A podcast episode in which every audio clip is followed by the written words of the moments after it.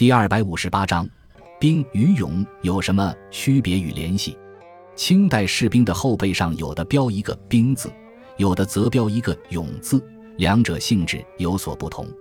兵是清代的常备武装，主要包括八旗兵和露营兵两部分，属于国家的职业军人，称为精制兵；而勇是清代的一种临时招募兵。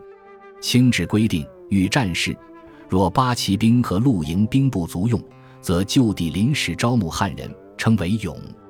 勇在战事结束后即解散，即使有功劳，也只发放物质奖赏，并不留用，相当于民兵。清晚期，八旗兵和露营兵均已经失去战斗力。太平天国运动兴起后，八旗兵和露营兵不堪一击。